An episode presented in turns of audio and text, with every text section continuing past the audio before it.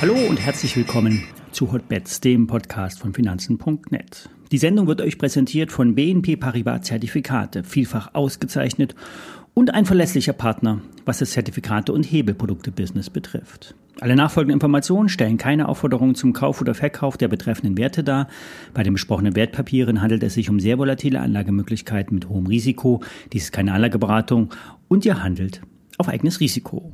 Netflix liefert gestern nach Börsenschluss. Die Absatzzahlen gehen durch die Decke, weil die werbefinanzierten Low-Cost-Angebote funktionieren. Vielleicht ist es aber auch der Fakt, dass Schwarzseher nicht mehr geduldet werden. Die Aktie steigt nachbörslich um 7%. Exakt diese Schwankung nach oben oder unten hat der Optionsmarkt prognostiziert. Genau auf diesem Level sind auch die Vorhersagen bei Tesla. Hier kommen die Zahlen heute ebenfalls nachbörslich. 8% plus oder minus Kursreaktion werden hier gesehen. Bei Netflix hat allenfalls das Ergebnis die Schätzung verfehlt. Ähnlich könnte es auch bei Tesla laufen. Die Auslieferungen könnten den Umsatz bestätigen, bei der Marge wird es hängen, beziehungsweise beim Ergebnis. Die Ergebnisse aus der laufenden Berichtssaison sind eher durchwachsen. Trotzdem ziehen die Techs wieder den Markt nach oben. Im Frühjahr gibt es in der Regel Stress an den Märkten. Bisher geht es ungerührt nach oben. Short-Signale sind bei den Indizes nicht zu sehen. Vielleicht die Ruhe vor dem Sturm. Kommen wir zum Trade der Woche. Ein vorsichtiger Short auf Nvidia. Vorsichtig, weil der Kurs auch weiter ansteigen kann. 660 Dollar sind möglich. Aber in den letzten drei Tagen hat sich eine Formation am Top gebildet, ein sogenannter Evening Star. Die Aktie von Nvidia hat sich zwar zum Handelsschluss hin wieder erholt, die Formation hat aber Bestand, solange das Hoch 603,50 Dollar nicht überwunden wird. Vorbörslich sind die Indikationen höher, doch bevor die Amis nicht wach sind, würde ich hier nicht so viel darauf geben.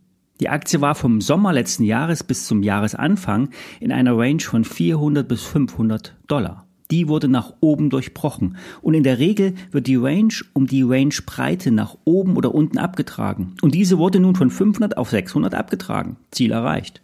Kann es höher gehen? Ja klar. Aber eine Konsolidierung würde die Aktie mindestens 10% fallen lassen. Ich habe einen Unlimited Put rausgesucht. WKN Paula Cäsar 3 Nordpol 00. Die K.O.-Schwelle liegt bei 711,9 Dollar aktuell.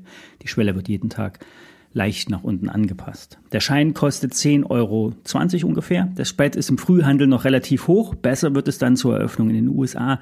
Dann ist es leichter für den Emittenten, sich abzuhatchen. Der Hebel ist mit 5,5 moderat, doch trotzdem nicht risikolos. Also hier mit Bedacht vorgehen, die Positionsgröße nicht zu hoch wählen. Kommen wir zu The Platform Group. Basis der Aktie ist die Fashionet Group. Im letzten Jahr wurde aus der defizitären Modeplattform eine E-Commerce-Gruppe. Dominik Benner hatte im letzten Jahr die Mehrheit im Unternehmen gekauft und später dann sein eigenes Business eingebracht und im Herbst zu The Platform Group umbenannt. Anfang Dezember wurde dann formal zum Börsengang geläutet und seitdem wird im Eiltempo zugekauft. Bei Mr. Specs wurden erste Anteile übernommen. Die Autoplattform Vive Car wurde vollständig übernommen. Früher hatte man nicht alle Anteile, aber jetzt schon. Der Möbelhändler Möbelfürst wurde ebenfalls auf 100 Prozent aufgestockt. Die Basis wurde in einem Schuhgeschäft gelegt. Dominic Benner himself brachte dann den stationären Handel ins Internet, holte dann andere Händler dazu und baute Plattformen auf aus verschiedenen Bereichen. Mode, Lederwaren, Fahrräder, gebrauchte Maschinen. Immer nach demselben Prinzip. Plattform bauen und effiziente Anbieter onboarden. Die Expansion, die läuft mit eigenen Aktien aktuell, die via genehmigtes Kapital herausgegeben werden. Das führt zu einer gewissen Verwässerung, aber auch zu Wachstum. Die eingebrachte Plattform Coop und der Kern der Fashionet machen pro forma 440 Millionen Umsatz per anno. Die bereinigte EBIT-Marge liegt bei rund 5 Prozent und das ist erst der Anfang. Das Unternehmen will mittelfristig sein Geschäftsvolumen um rund 50 Prozent erhöhen und die Marge dabei auf 7 bis 10 Prozent ausbauen. Dabei würde der Gewinn um 100 Prozent zulegen in der konservativen Planung. Aber er könnte sich auch verdreifachen. Für Börse Online eine Aktie mit Potenzial. Ich hatte die Aktie schon einmal im Bestand. Wir hatten hier berichtet, bei 7 Euro bin ich ausgestiegen. Bei ungefähr 5 Euro würde ich wieder einsteigen. Mal sehen, ob mir Herr Benner die Chance gibt, denn er hat immer wieder am Markt Aktien gekauft. Viel zu günstig ist die Kursnotierung nach seiner Auffassung und da ist er nicht ganz alleine. In die Windenergiebranche kommt wieder Bewegung. Siemens Energy kommt aus dem Kurskeller wieder hoch. Die Windkraftbranche kommt bei den Analysten auch wieder etwas besser an. Der Energiekonzern RWE will in den kommenden Jahren mehr grünen Strom produzieren. Dann kann man selber Anlagen bauen oder zukaufen. Das geht schneller und ist auch günstiger. Ein Target könnte die Orsted sein. Die Dänen haben operativ zu kämpfen, die Projektkosten laufen aus dem Ruder und die Finanzierung macht den Business Case zunichte. RWE soll hier Interesse haben. Man soll Gerüchten zufolge einen Zusammenschluss prüfen. Wenn da nicht ein Staatsanteil von 50 Prozent wäre.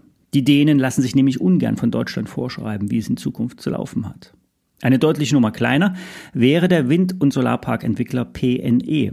Doch die, hier ist die Projektpipeline gut gefüllt, ein starker Finanzpartner fehlt oder zumindest einer mit einer erhöhten Kreditwürdigkeit würde durchaus helfen. Zudem will Morgan Stanley raus. Man hat schon mehrfach versucht, die HV mit Kapitalerhöhung zu überrumpeln. Geschafft haben sie es bisher nicht. Doch nicht ewig kann sich das gallische Dorf der Kleinanleger gegen diese Interessen der Ankerinvestoren durchsetzen. Die 17 Gigawatt schwere Pipeline ist ein Pfund für RWE, theoretisch. Anzeichen gibt es derzeit keine. Morgan Stanley Infrastructure gibt sich offen für Aufkäufer. Die Börse muss nur beim Überpre Übernahmepreis überzeugt werden. Die Aktie hat bei 12 Euro einen Boden gebildet. 20 Euro sind das Kursziel von Börse Online. Der Stop wird mit 8,55 Euro angegeben, was eher weit ist. Wichtig, ein Gewinn wird derzeit nicht ausgewiesen. Aus eigener Kraft wird es schwierig sein, die Pipeline zu stemmen. Es muss also eine Lösung her. Soweit für heute. Morgen werde ich einen Podcast Tell Me bringen.